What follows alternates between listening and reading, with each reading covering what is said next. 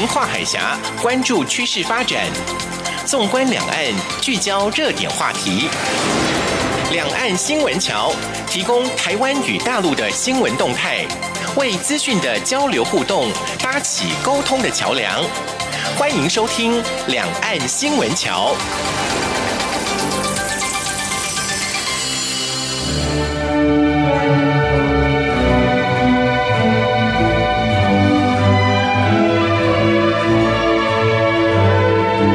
各位听众朋友，您好，这里是中央广播电台两岸新闻桥，我是赵伟成。现代人好像人手一机啊，每个人几乎都有手机，连小朋友都是啊。呃，在以前的社会联系很麻烦，那家里如果有电话，那还算方便了。那现在可便利多了，随时拿着手机都能够联系事情、处理事情，好像每个人都离不开手机似的。那因为这个手机啊，呃，变成我们生活当中非常重要的一个物件啊，你不得不使用，但是呢，又怕使用过度啊。尤其现在很多朋友连追剧都可以用手机来看这个戏剧，那真的是使用过度了。我们台湾有一位侯君鹤眼科医师，他就提出了一些忠告，因为手机所带给人的影响实在太大了。那就他眼科的这个专业来看呢，手机对眼部的影响，应该要好好重视使用习惯了。像手机对眼睛的伤害大概有三种啊，第一种呢就是近距离的阅读，那这样的话呢就会造成老花眼。虽然让眼睛多休息能够获得改善，但是呢现代人呢、啊、恐怕执行起来很困难的样子啊。那第二呢就是会有严重的光线伤害，这容易引起白内障还有黄斑部的病变，最后有可能会丧失视力，让眼部永久受损，造成不可逆的伤害。那还有一个就是干眼症了。那因为使用手机眨眼的次数呢会减少，而太少眨眼呢就会使这个泪膜功能受到影响，引发干眼症。那这也是最常见的眼部疾病。所以呢，现在很多人呢包包里都会有所谓的眼药水，随时的备用，就是为了怕眼睛干涩，所以呢就得滴这个眼药水。所以说这么多，您是不是也对于手机的使用习惯应该要好好改改呢？要大家舍弃智能手机，可能没那么容易啊。但是医师的一些建议呢，我们可以好好来参照一下。像是呃，我们眼睛看了这个手机太久，就应该好好放松一下。那眼睛放松最简单的方法呢，就是要看远处。平常划手机啊，看手机啊，这个呃，我们眼部的。睫状肌肉会比较紧绷一点，那眼皮呢也也比较少眨动，所以这时候呢赶快移开视线，不管是闭上眼睛休息，或是看远处，最起码看五六米以上啊，都是不错的放松方式。不过你看远处的时候呢，不要再看有光线的地方，那反而会增加眼睛负担啊。那还有一个就是非常好的方法，就是到大自然当中，到户外去看看绿色的树木，呼吸一下新鲜空气。这样的话呢，眼睛也可以得到放松，尤其是小朋友，户外活动现在已经够少了，应该要找个时间让他好好的去徜徉在大自然里。我想，不管是眼睛还是你整个身心，都可以得到一个舒缓。那大家呢，不妨试试。好，那我们来关心这个星期的重大新闻。一周新闻回放。两岸这一刻，一开始呢，是我们的蔡英文总统二十一号下午展开了为期八天七夜的海洋民主之旅，访问了帕劳、诺鲁、马绍尔群岛，并且呢会过境美国夏威夷。中国外交部发言人耿爽二十二号称，中国坚决反对美方的安排这种过境，并敦促美方不允许蔡英文过境，不向台独发出任何的错误信号。耿爽重申，关于蔡英文在美国所谓的过境问题，中方已经多次表明立场，也已经向美国提出了严正交涉。对于蔡总统的过境，美国国务院发言人以不具名背景说明方式回复了媒体的询问。他表示，蔡总统过境美国是基于美国长期以来的惯例，符合美台非官方关系性质。那那些过境呢，是基于安全、舒适、便利和尊严的考虑。发言人并表示。美方鼓励北京和台北当局进行建设性对话，寻求台海两岸人民可以接受的和平方式来解决分歧。那当然啦，每次我们有一些我们自己的想法的时候呢，可能中共这一方面就有些意见了啊。像中共总书记习近平提出的一国两制台湾方案，以及民主协商启动统一台湾进程。大陆委员会二十一号公布最新的民调，陆委会表示，调查显示百分之七十九的民众不赞成中国大陆的一国两制主张，八成以上民众反对中共对于台湾使用武力，更有近九成的民众认为，台湾的未来以及两岸关系发展应该由台湾两千三百万人来决定。那这些民意的反应是反对中共近期对于台湾的统战分化作为具体的例证。那百分之六十三点七的民众不赞。成中共刻意排除官方对话，敌意与台湾部分政党和人士进行政治协商的做法。百分之四十九点八的民众支持蔡总统提出反映反制的指导纲领做法，七成以上民众不赞成。对岸政府要求台湾先接受一个中国原则，再开始进行政治谈判。百分之八十三的民众赞成两岸如果进行政治协商和签署协议，政府应该有更完善的立法以及监督机制。六成左右的民众认为两岸政治谈判的结果有必要举办公民投票，得到民众同意，也有必要经过立法院的审议通过。那这个调查呢，是陆委会委托国立政治大学选举研究中心在三月十三号到十七号以电话访问台湾二十岁以上成年的民众，有效样本呢是一千零九十三份，信赖度为百分之九十五，抽样误差在正负百分之二点九六。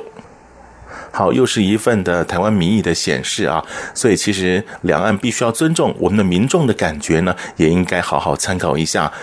另外呢，政府为了鼓励两岸正常的经贸交流，针对高雄市长韩国瑜前往香港、澳门、深圳和厦门进行城市交流以及卖农产品，陆委会主委陈明通表示，中央与地方是一体的，希望能够组成战略协同，各有角色扮演，但一定要确保台湾主权。他说，今年初的习五条后，北京已经设定统一台湾的进程，一国两制情势相当的严峻。两岸的主权赛局是零和游戏，别怀疑大陆要并吞台湾，他一定要到地方向社会大众告知这个新的情势。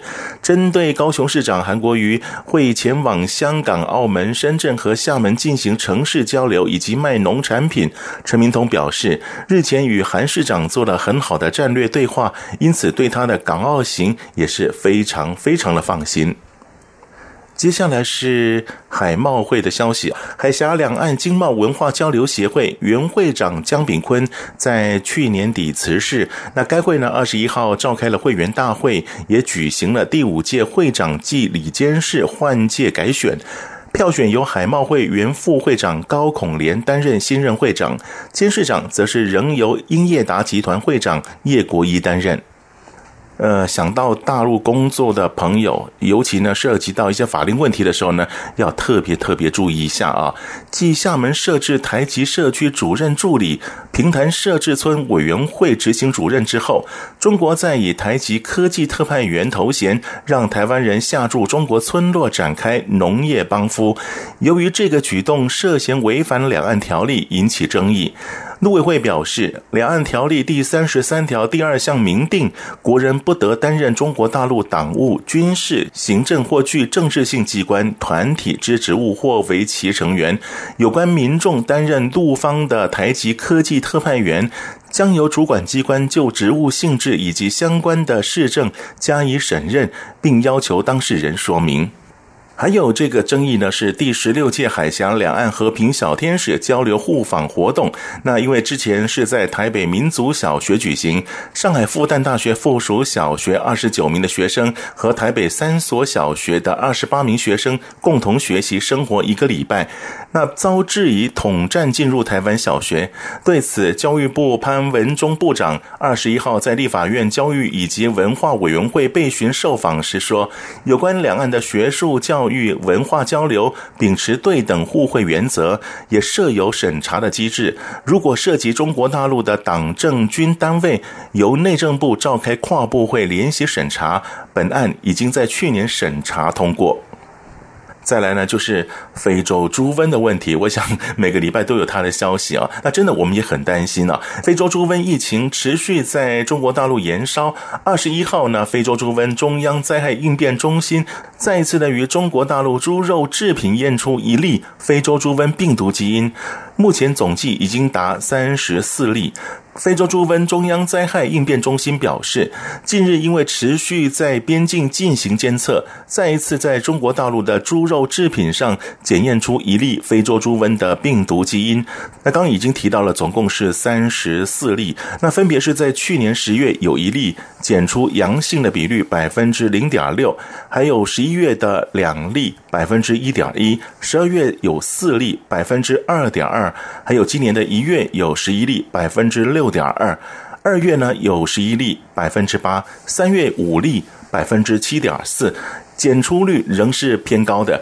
那应变中心说。第三十四例是由防检局高雄分局高雄机场检疫站在三月十三号采样，为自福建福州搭乘立荣航空入境旅客主动申报后弃置之福州丸。那这个样本呢，经过农委会家畜卫生试验所检测，确定序列之后呢，基因片段序列和中国大陆非洲猪瘟病毒株基因片段相似度达百分之百，显示旅客从中国大陆携带猪肉产品入境。传播非洲猪瘟的风险极高，应变中心呼吁民众不要携带动植物产品入境，也不要网购国外的肉品寄送台湾，违者将遭受重罚，千万不要以身试法。接着这个信息呢，我想 大家身边常去的一个地方就是便利商店啊。统一超商十九号举办的年度媒体茶会，总经理黄瑞典表示，今年台湾、菲律宾、上海跟浙江的 Seven Eleven 都将加速的展店。台湾预计净增加超过一百店，菲律宾三百店，上海跟浙江呢更将首度的开放加盟。而目前上海跟浙江 Seven Eleven 减亏速度超乎预期，预计今年将首度开放加盟，冲刺店数成长。目前上海是一百二十店，浙江是二十五店，并且将和 SEC 中国的小七密切合作，共同采购、共享资源，后市发展可期。近年来，证交所一直积极推动海外引资，促进国际资金流入。四月八号到四月十号，证交所。宽量国际以及群益证券将赴香港合办海外投资说明会，除安排海外机构投资人与上市柜公司高层面对面互动，证交所也将与当地投资机构分享台湾资本市场发展的现况，尤其是投资人最为关注的公司治理发展，同时说明近期推动的多项市场改革，借此传达我们台湾市场和国际接轨的开放政策，也借这次交流平台邀请机构。投资人以及专家向与会上市贵公司介绍 ESG 以及投资人关系重要性。证交所今年第一季已分赴香港以及东京进行海外引资，接下来持续于香港、新加坡以及东京等亚洲金融中心推广，也将前进新南向到具潜力马来西亚以及泰国等地，让台湾优秀企业被世界看见，也吸引更多的海外投资人加入台股。帮助台湾资本市场迈向国际舞台。接下来这个论坛呢，当然是两岸的关系，然后呃，跟彼此对于环保的重视，那也互有轮办了这个活动。第六届中国好空气好未来主题论坛暨第十届上海国际室内环境净化技术论坛，今年四月二十五号到二十七号在上海登场。台湾室内环境品质管理协会受邀组团参加，主办单位提供了协会参展摊位，也为协会会员提供二十分钟的产品发发表会。台湾室内环境品质管理协会在论坛的会场设有展示摊位，提供协会会员厂商展品展示以及行销。展会首日举办台湾、上海以及香港两岸三地行业论坛，安排会员厂商进行产品的发表演讲。二十六号举办长三角的标准化论坛、长三角的技能竞赛、好空气好未来论坛，提供会员厂商推销产品。其实，二零一七年。台湾就举办第一届两岸三地室内空气品质产业发展论坛，与上海室内环境净化行业协会以及香港的室内空气品质协会签订两岸三地的合作备忘录。合作内容涵盖了技术规范、会员服务、训练。标章等各面向的合作，每年轮流的在三地举办室内空气品质产业发展论坛，提升两岸三地的室内空气品质产业发展以及商机资讯交流。所以呢，今年的论坛就轮到了上海主办。接下来呢，也是一个活动啊，不过呢，这是影视方面的活动。第二十三届香港国际影视展十八号开幕，台湾有六十五家公司参展，文化部更在开幕日举办台湾影视推广活动，吸引一批业者和专业人士出席。推广会播放了台湾三部电影和两部的电视作品片段，这些作品的导演和演员也都出席了推广会。电影有越狱、老大人、八戒。电视作品呢，有《爱情白皮书》和杨丽花歌仔戏《忠孝节义》。台湾影视推广会当天下午在展场香港会议展览中心举行，文化部影视以及流行音乐产业局。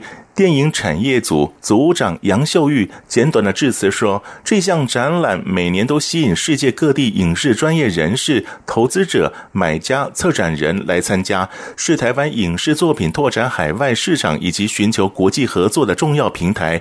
期盼台湾影视业者在四天的展期中开创更多的跨国合作契机。”香港国际电影节由贸易发展局主办，这是亚洲较大型的影视展。本届有来自三十六个国家和地区的八百八十家公司参展，包括了美国、英国、法国、意大利、日本、韩国、台湾，还有中国大陆等。最后这个信息呢，呃，是幸福的消息。那您感受到了吗？联合国二十号公布了全球幸福报告。那这一项研究呢，是使用调查数据，调查一百五十六个国家和地区的公民，询问他们的幸福感受，并且根据预期寿命、收入和社会支持等一些指标来加以评估。那在最新的全球幸福报告中，芬兰蝉联最幸福的国家第一名，其次是丹麦，第三名是挪威。那台湾。是第几名呢？是第二十五名，是优于新加坡的三十四名、泰国的五十二名、南韩的五十四名、日本的五十八名、香港七十六名，那中国九十三名。所以呢，在亚洲国家中，仅次于阿拉伯联合大公国的二十一名，台湾是二十五名，很幸福吧？好，我们休息一下，听首音乐，待会为您进行的是热点聚焦栏目。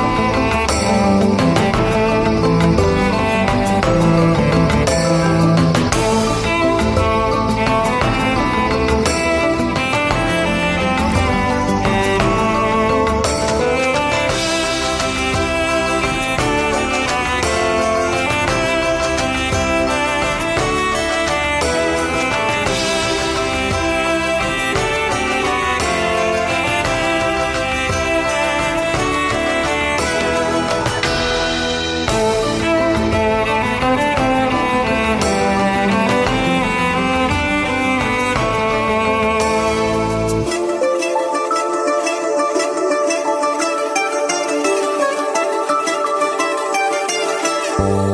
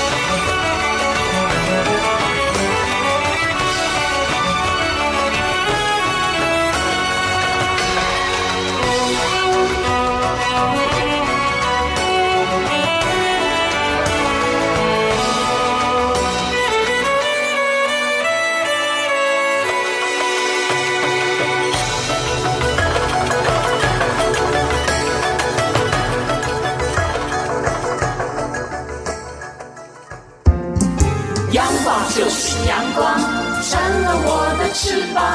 阳光就是阳光，人民自由飞翔。阳光就是阳光，世界在我肩膀。阳光是你，是我生命的翅膀。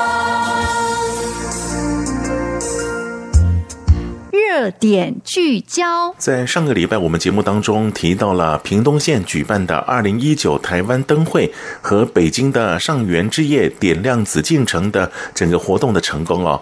那毋庸置疑的是，行销手法运作得当，让元宵节更具缤纷，也让城市增添了光彩。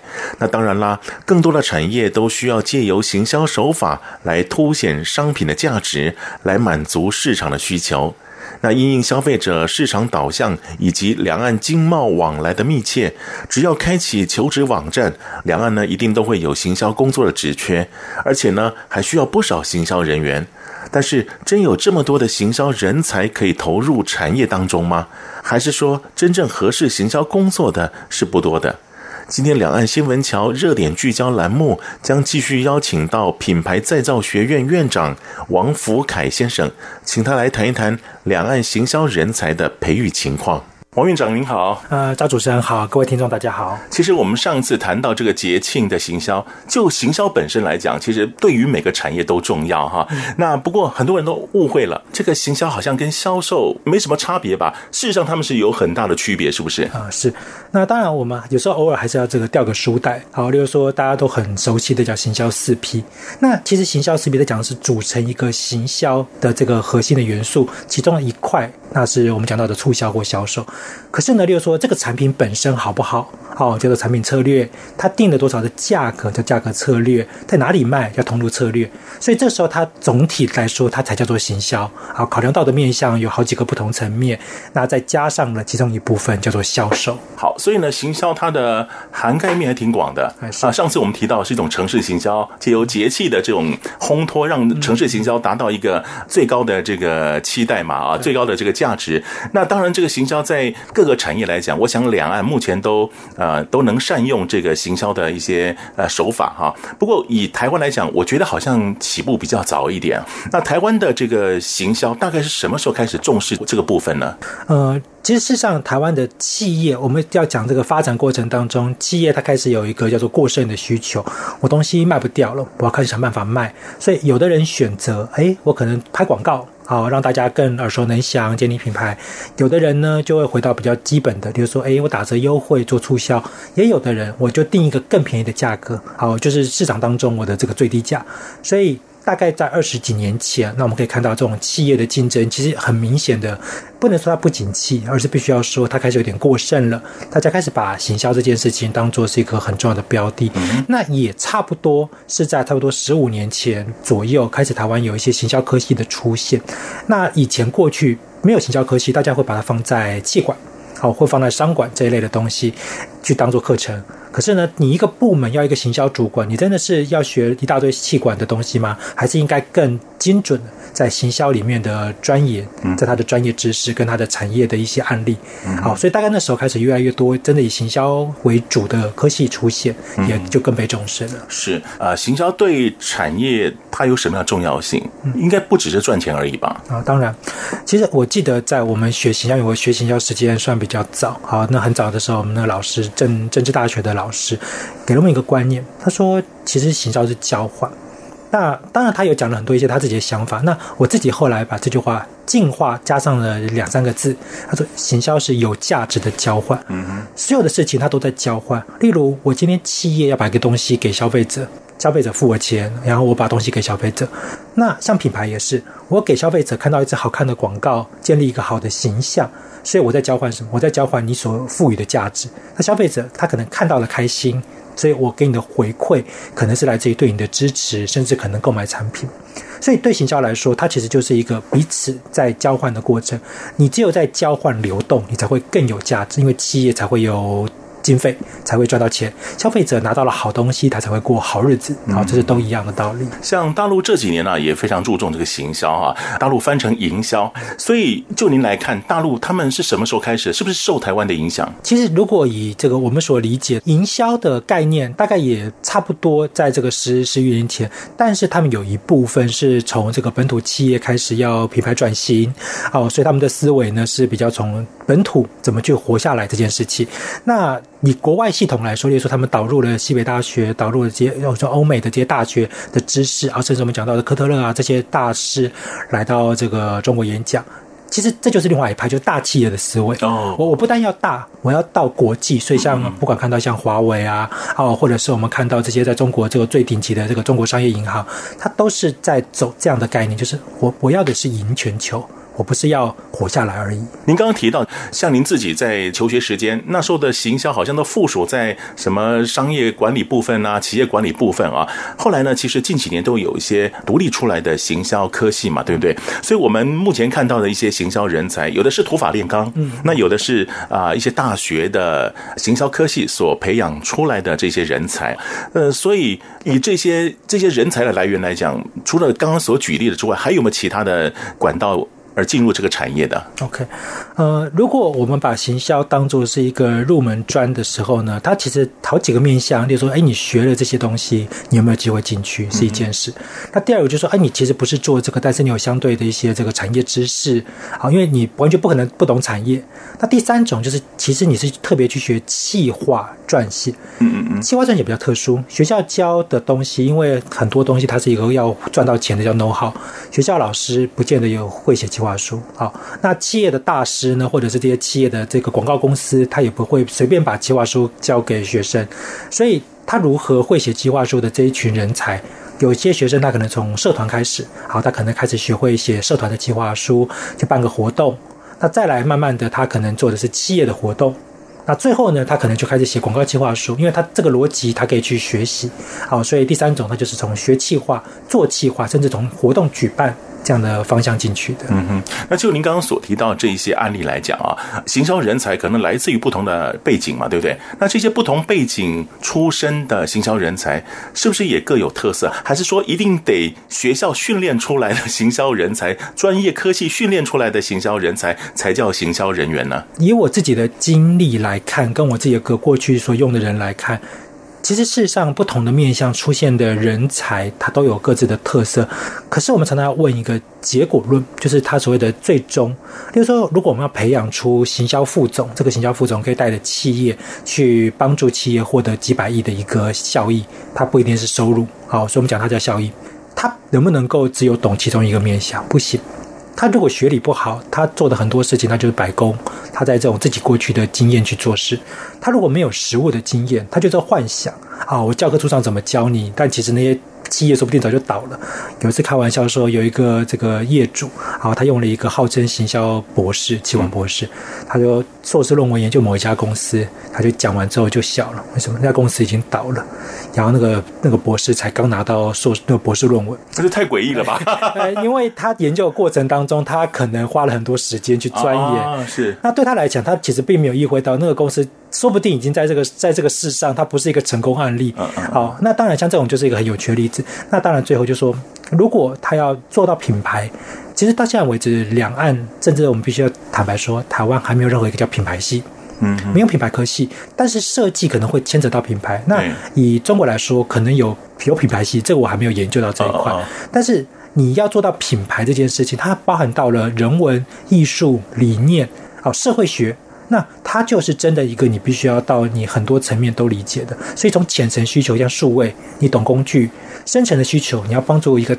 国际品牌去建立，那它都是不同的需求。那就您观察还有这个交流的经验来讲啊，大陆的这些营销人才、行销人才，他们有什么样的特色，或者说他们的素质怎么样呢？呃，其实我想，我们之前碰到一些是从我们台湾过去的前辈哦，广告公司这个大佬啊，哦，像这个我们知道康师傅嘛，啊，很多的这些行销的专家，甚至这个董董事长都是台湾过去，所以他们一定带了很多台湾既有的广告知识、行销知识。但我我们现在这几年也碰到不少在大陆兴起的，因为例如他们从企业端，然后像搜狗啊，或者是像我们听到有一些不错的新创事业，他们拥有创投，所以他们从实物面来说，他们有了钱可以去操作。我广告不外乎我能够有钱去下媒体，我能够去制作找好的代言人。台湾当然碰到的瓶颈就是经费少了一些，所以这时候这些操作就比较停滞。可是因为像我们都知道，中国新科技很多都很很很奇妙啊，它很奇妙的新科技，它有预算，它就可以去尝试。好，他们的思维也会比较跳。嗯，是好，所以其实我想，对岸的一些营销人才现在也进步很多了嘛啊。好，那我们先休息一下，稍后呢，我们再来请品牌再造学院王福凯院长来告诉我们，因为现在啊，两岸的经贸来往蛮密切的啊，那当然也也需要一些行销人才，但是这些行行销人才也许。以前是做比较 local 的本地的，但是要跨两岸来做这样的一个行销，是不是也要有一定的能力呢？我们稍后再来分享这个部分。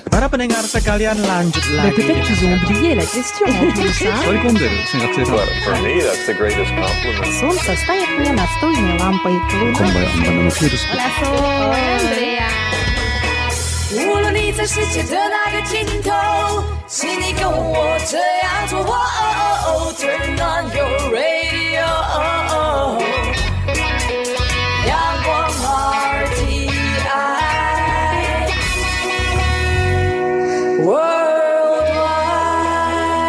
央广。联系世界的桥梁。这里是中央广播电台两岸新闻桥，我是赵伟成。节目当中邀请到这位来宾是品牌再造学院王福凯先生。那刚我们谈到这个两岸的行销人才，其实都还挺不错的哈。但是我要想就说，我举个例子哈，以前我有个朋友，他在台湾的某一个餐饮集团担任行销企划，那时候他觉得啊，能够有一个工作安身立命就好了。没想到啊，呃，这个集团呢跨岸了，到对岸去投资了，他就必须往返两岸。那本来想辞掉这个工作的，但是后来呢，越做越有兴趣啊，现在也做的有声有色啊，也升为领导了主管了。所以其实两岸往来这么密切来讲，行销人才是有它的存在必要性嘛，对不对啊？所以呢，就目前的这样一个情况来讲，呃，两边呢这样的一个行销人才必须要做两岸，甚至是国际化的这样的行销人才啊，他们要有什么样的认知？是要有什么样的能力呢？呃，其实当然很多的，像刚刚主持人提到，就是说很多的行销人他很想要国际化。呃，我我分享一个不太一样的观点，国际化，例如说你对于国际的品牌的认知，呃，我自己常常上课的时候呢，我很喜欢分享像可口可乐啊、麦当劳。甚至肯德基，因为在大陆肯德基更成功。嗯哼，像这些品牌，我们都必须讲一个现实层面，就是说它在国际上面所获得的成功。可是我更喜欢举另外一个例子，就是在中国的百事可乐，它是不一样吗？呃，它被康师傅给买下来了。哦，是是是。那我们就要回头去问。如果今天一个行销这么成功的品牌，为什么最终他打一场仗，他还要回到了，例如说可能被本土企业收购的一个结果？那这时候我就要讲，就是说行销人他除了要看到很多国际的成功案例，他更要思考在地化。嗯哼，我我们对于在华人世界来看到很多的品牌，他其实他都还在害怕。我为什么不敢往国际走？因为很多人不会讲中文，不认识中文的文案，不知道中国的品牌名称，所以大家害怕。可是，当我们回头去着装自己啊，在这个两岸的需求当中，明显的去提升，更进一步的，我们把这个讯息沟通，我们到了国际上面，我们就是用中文讲，告诉他这个东西是台湾的，这个东西是中国的，嗯，它具有的华文化价值。那我认为行销人必须更清楚，在做一个行销人，他的核心价值是什么。有的人他可能很喜欢这个日本文化哦，那我们觉得也很棒，所以他就可以把日本的品牌做得很好。那也有的是他就是从国外留学回来，所以他可能他的理想就是进外商，帮这个外商公司在可能世界各地打天下。可是如果你就是一个从本土出身的，你也有对于这个华文化的品牌的推广有理想的。那他在进到国际化之前，你要心想他在地化可以怎么样更有价值？再来，他如何像国际品牌一样去这个攻城略地？最后，我们要有一个独特的东西，就是已经不再只是行销人，而是他就是一个你要让自己也成为一个品牌的价值。嗯嗯，是。所以行销人才有时候也不见得一定要好高骛远。呃，你如何融合那个地方？那个城市也是很重要的。比方说，我们台湾的人才，如果今天被派驻到上海，那对于上海的一些不管是风土民情啊，还有当地的文化来讲，其实也要非常熟悉嘛，是不是这个意思？没错。呃，如果对于行销人来说，都是呃喜欢那种很大的东西、很远的东西。当然那个是一个理想，我们不会说它不好。可是你既然你在一个地方开店，我们就讲最现实的，我在这个地方开一个拉面店，这个拉面的行销人才，连那个附近商圈到底要怎么去做行销，附近的这些其他的竞争者的分析都没有去做好，对对，甚至你连发个传单你都不知道到底投哪里，是是，这这不是很失败的行销人吗？对呀，舍近求远了哈。是是，对。那当然这种时候呢，我们就讲到，每一个行销人他的需求不同，有的人真的就是安身立命，然后找份好工作，嗯、所以这个品牌呢，可能开一家拉面店，开到两三家，哦，那个收入呢也不错，所以行销他就做好这些既有的品牌沟通，好促销啊，好或者新产品开发。可是，如果这个拉面店的老板他的理想是我要开五百家，嗯哼，呃，记得在之前也是赵主任节目，我们分享过像这个瑞幸咖啡，当时的分享，他现在已经两千多家了嘛，估计要快三千家了，是，这就是一个如果在那个地方当行销人，你就觉得那个人生是一个豪赌，赌赢了，赌赢了，你这个你的行销策略、你的产品策略、你的广告策略，就就是会被大家当做是经典，嗯嗯，你赌输了。大概那段时光，你也好也不会没有收获嘛，至少你也尝试过嘛。好，行销人要有时候可以有一些你自己的品牌的思维，是你要选择你自己想成为什么样的人。是好，什么样的人呢？当然优秀的人了。我们常在讲啊，这个不怕请不到人，就怕没有人来应征啊。我觉得就是说，既然有这么多学校科系培养出这么多的人才，可是要成为一个优秀称职的行销人员的话，哈，呃，要有哪些条件呢？我想，其实两岸都一样啊。对于这个呃。素质来讲，要求挺高的。嗯嗯，呃，其实当然，我们有时候也不是说打高空。我们先讲三个最简单的。第一个，当然就是你要有勇气去尝试。我觉得失败或成功都没有关系。可是行销人最怕就是你不敢尝试。我还记得的，我是比较敢的那一种。所以像我以前当主管，我都会去挑战上面的，说：“哎，这个行销策略过去这么做，嗯嗯，它不是那么好。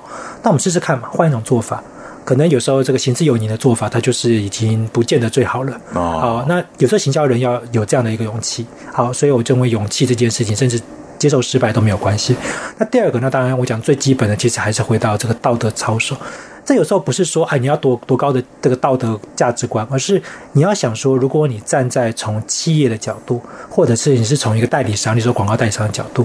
你可以获得你该有的利润，可是你不该过度的去为了你自己，然后上损失其他人的利益。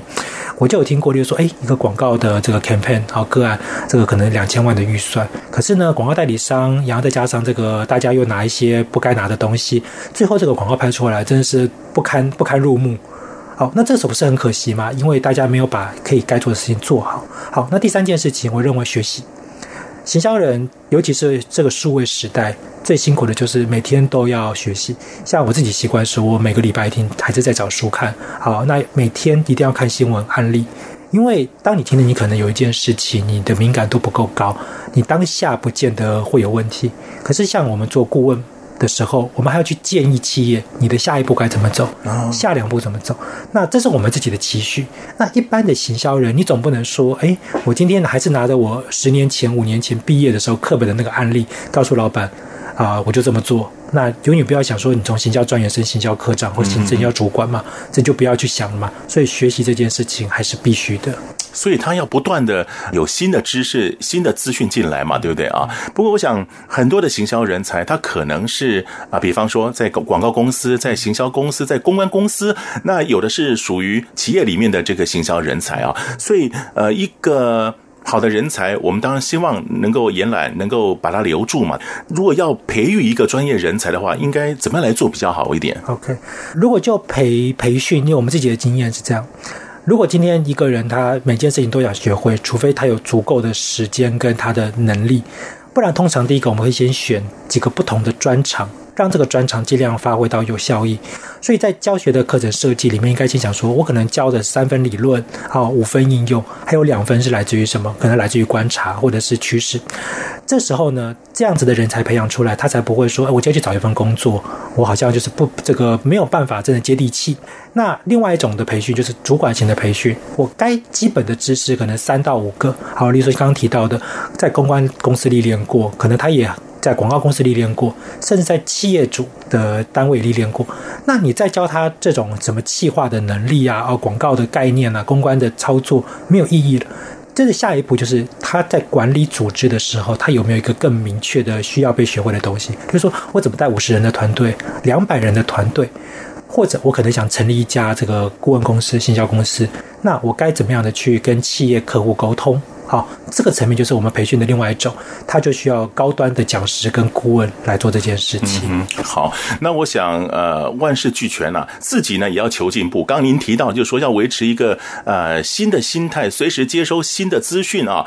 当然啦，如果要自己呢有这个自我觉醒的意识啊，应该怎么样来充实自己、提升自己的能力呢？以一个行销人才来讲，其实我始终都相信一件事情，就是说这个社会很现实，行销人其实也不止行销人。就很多的就就职的工作都是这样，你说呃不进则退嘛，可是另外一个是江山代有才人出嘛，所以当一个人你自己要有一个很明确的觉醒，就是我已经先看到了我下一件事情什么。很多人做行销很可爱，他做广告他自己没有想过自己要怎么曝光，好，他做公关。结果他自己从来没有想过，他如果自己有一天自己面对媒体的时候，他怎么因应。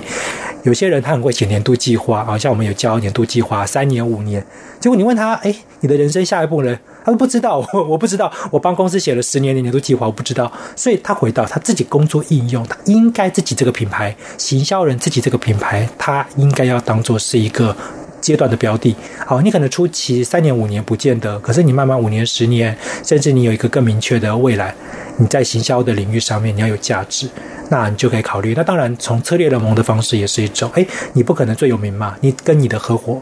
跟你的朋友，好，或者是诶，像我们跟主持人这样的一种合作，它都是一种联合去让你的行销价值提升的方式。好，那我们先休息一下，稍后我们再来请品牌再造学院院长王福凯先生来告诉我们，因为这样的一个两岸合作的密切啊，可能这些行销人员会不会有更好的空间？我们稍后再来谈这个部分。阳光就是阳光，闪了我的翅膀，阳光就是阳光。世界在我肩膀，阳光是你，是我生命的翅膀。这里是中央广播电台两岸新闻桥，我是赵伟成。节目当中邀请到这位来宾是品牌再造学院王福凯先生。那刚谈到啊，现在两岸经贸往来频繁哈，所以可能有些行销人才就有很大的发挥空间了啊。以我之前所观察，像台湾很多的行销人才创意非常好，那大陆的一些行销人才我也看过，他们执行能力很很棒的啊。那是不是还有更多的琢磨点呢？嗯，呃，如果以两岸的人才的合作交流啊。甚至我们讲培训，其实我自己观察有三个重点，我们自己也在做这样的事情。第一个就是说，要先把两岸不同的这种媒体媒介啊，或者是工具的沟通的方式，甚至话术，呃，慢慢统一。那这个统一不是只说啊，这个政治层面，而是说我们在沟通的时候，哎，你讲的这一个媒体跟我讲的这个媒体是不是同样的东西？所以呢，彼此之间在沟沟通交流的时候，大家才可以更有共识。好，所以这是第一个，就是如何让他在一些行业术语内，好是有。一个比较一致性的沟通。第二个就是培训的水平。那有的时候就说，哎，我们知道台湾有很多行销科系的学生，但他可能是从流通背景，有什么不同背景，不同的行业变，哦，甚至是不同的这个专业属性，像公关或广告就是不同。那如何让两岸的人在看待这件事情？例如说，我要用这一个人，我的标准是一致的。所以，像我们就在建立一些标准，就说，诶，同样是要行销的这个人才，他的企划的水平要到什么？一个公关的公关人员、公关专员，他应该要具备哪些知识？好，所以说这时候在教育的水平知识上要一致。嗯，那第三个就是我们回到了在业界。当然，我们知道现在这个中国很多大企业，好，他们这个一下子操作起来都是几亿的预算。那在台湾有一些虽然说几百万、几千万的预算，但他可能操作得很细腻。所以这个时候呢，可以让他在不同的地方历练。这一点我觉得就是比较特殊的地方。不见得说，哎，这个人他一定要在台湾待一段时间，再去这个中国待一段时间，而是我们可以透过，例如说，可能是办讲座、办竞赛的方式，把成功的例子给找出来。那彼此之间，在一些代表性的案例当中去做讨论。所以，像中国的爱妃奖，好，像我们看到很多台湾现在去报名，甚至在台湾之前去参加这个国际的坎城广告奖，哎，也在那边跟很多国际广告人交流。台湾的时报金像奖，那也都是有这个两岸好不同的这些品牌企业主来交流。它就是慢慢在建立这种，我们从专业的共识上，从这个企业的操作的不同面向上，产生一些新的想法。所以你好像最近您您自己是在培育这个方面付很大的心力。利啊，你也在推动一些组织活动，是不是？对，是。呃，当然，因为我们自己对于品牌再造这件事情，我们可以发现就，就当然了，或两岸都有很大的一个需求在。台湾有很多传统企业，它一部分转型做了观光工厂，有一部分这个中小企业，它想从 B to B 转 B to C。那在这个中国呢，他们有叫做品牌年轻化，好，或者是品牌活化。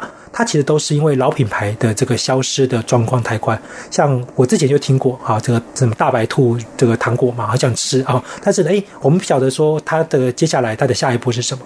也有一些品牌，听说他们百分之九十的品牌老品牌大概都有一些变化了，所以我们一直在尝试，就是说把。这个理论好，还有我们在实物上面的辅导的经验，透过了赶快来拯救一些更有价值的品牌，让它能够被提升。所以就您这么一说啊，两岸行销人员、行销人才的未来性是可以预期的，是不是？嗯、是，呃，我我始终都认为，华人像我自己，我自己在写这个品牌再造这本书的时候，我就强调，华人要用华人读得懂的方式去做品牌。那做行销也是啊，你说行销的翻译理论四 P 或许是很早，因为从这个英文字嘛。可是，在接下来，我们不应该只考虑这个用解释的方式，我们自己可不可以看得懂？我们自己是不是做这件事情有效益？那华人两岸这个都可以讲的一样的话，那有很多的企业，它也一定是先从华人先起家，卖得最好。我们为什么不从这个角度，从人才培训到品牌的沟通到品牌的提升先做好？我认为这是一个可以先去努力的面向。好，我们也希望更多的两岸行销人才能够投入各个产业去把行销给做好，然后呢，让每个产业都能够有效的提升。也谢谢品牌再造学院王福凯先生接受访问，谢谢您，谢谢主持人。好，我们休息一下，稍后再回到两岸新闻桥。